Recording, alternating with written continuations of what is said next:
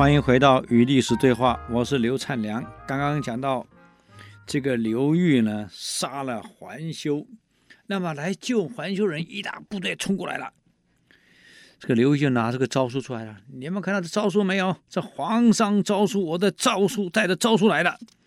诏书讲诛杀叛逆之贼，桓修挟天子令诸侯，他篡了位呀、啊，他是叛逆呀、啊。我先奉一代诏是来杀叛贼的，搞不好桓玄现在的脑袋已经在建康城被挂起来了，也被杀了，现在全国上下都讨伐他了。大家信以为真，退了。这个时候呢，大家就拱刘裕为盟主，总督徐州军政大权，安排各路领兵，号召各地反桓的将领们。通通响应，一场讨还的大战就这样在各地打响了。桓玄接到各种地方已经整合起来反他了，很紧张。有人来劝桓玄呢，跟桓玄说：“皇上，你不用担心，刘裕啊，这一伙人啊，势单力薄，全是乌合之众，这种反叛是不会成功的。”啊！你何必担心？皇上何必担心？陛下何必紧张呢？桓玄这个人，你别看他这沉迷在酒色财气，脑袋还是清楚啊。他说了：“你不要再蒙我了，也不要安慰我了。啊，叛军的将领每个我都认识，原来都跟过他嘛。哪一个不是气宇不凡？我们来看看刘裕。”刘裕那是一代英雄啊！从小姨母养大，在这样穷困的家庭，能够自力更生，努力学习，还学的兵法，不但自己武功好，还懂兵法，懂得战略部署。刘裕这个人，家无斗米储粮，穷得一塌糊涂。赌博的时候，居然敢下注百万。你说一个穷人家身无分文去赌博，到赌城赌，敢下注百万，你钱哪里来？他没有钱，他敢这样赌注。你看胆识过人。那么何无忌呢？是刘老师的外甥。刘老师是跟着我的，我杀进健康，他是第一功臣。可是他自缢身亡，这何无忌是接他的位置，啊，是刘老师的外甥，这个人有远见，思想非常细密。这三个人凑在一起共举大事，你怎么能够说叫我放心？什么乌合之众？你不要安慰我，我有我顾虑担心的地方。这三个人都很可怕的人，都是英雄好汉。我担心啊，这一结合他们会成功啊，反而我会失败啊。所以桓玄想一想啊，我这样跟你对抗，我不一定会赢，不如我退出来跟你拼。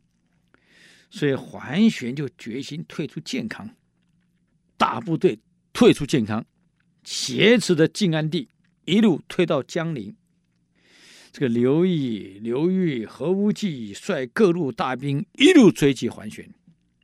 在我们历史上来分析呀、这个放弃的这么一个完整的大城，防御这么工事这么圆满的完整的大城，你不要，却把部队拉出来，变成大家所攻击的这个这个路上，完全没有一个防御工事可以保护你自己了。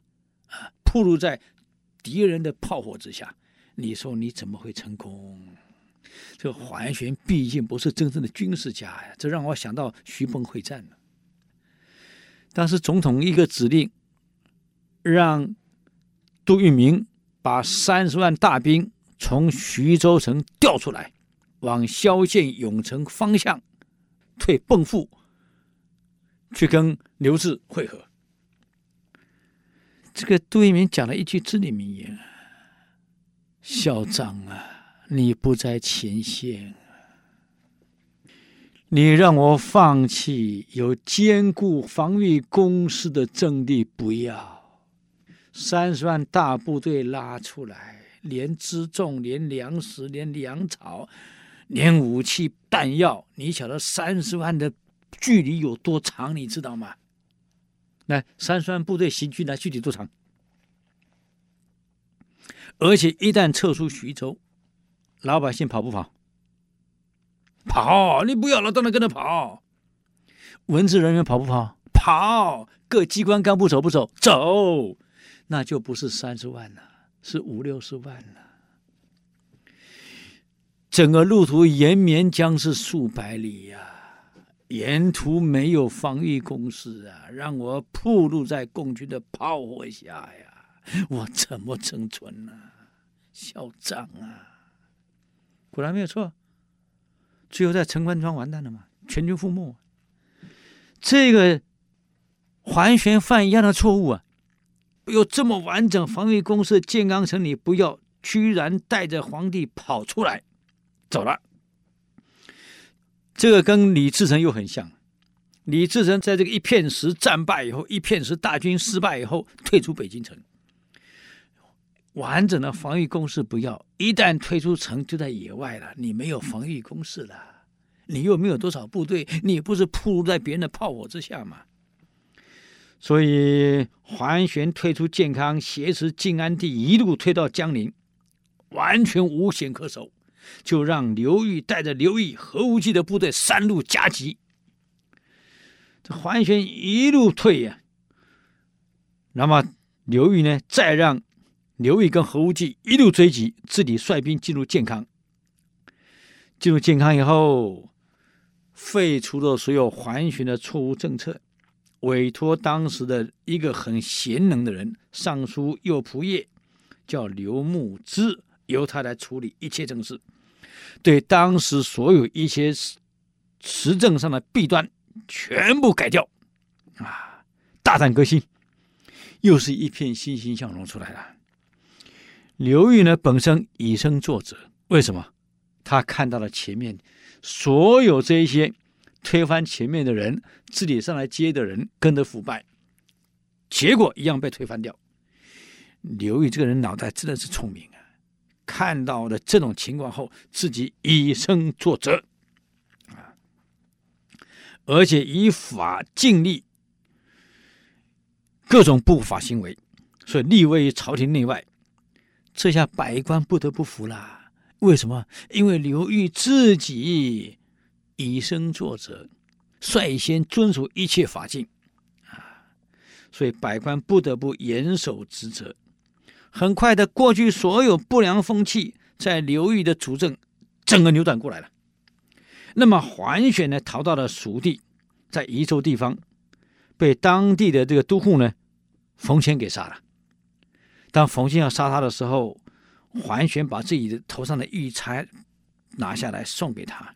你是何人？怎么可以杀太守？这个冯谦回答的很妙啊，我杀的是一个天子的贼人，我没有杀太守。啊，就这样杀了桓玄。桓玄在四川被杀，当年是公元四零四年。晋安帝就这样从江陵复辟，又回来当皇帝了，被接回建康当皇帝。这个白痴皇帝也不错啊，啥也不懂。哈哈。那么刘裕呢，入主建康以后，到底他的作为跟前面几位有什么不一样？他后来为什么可以篡晋成功呢？我们等下一次再给各位做详细的报告跟分析。我们下周见，谢谢。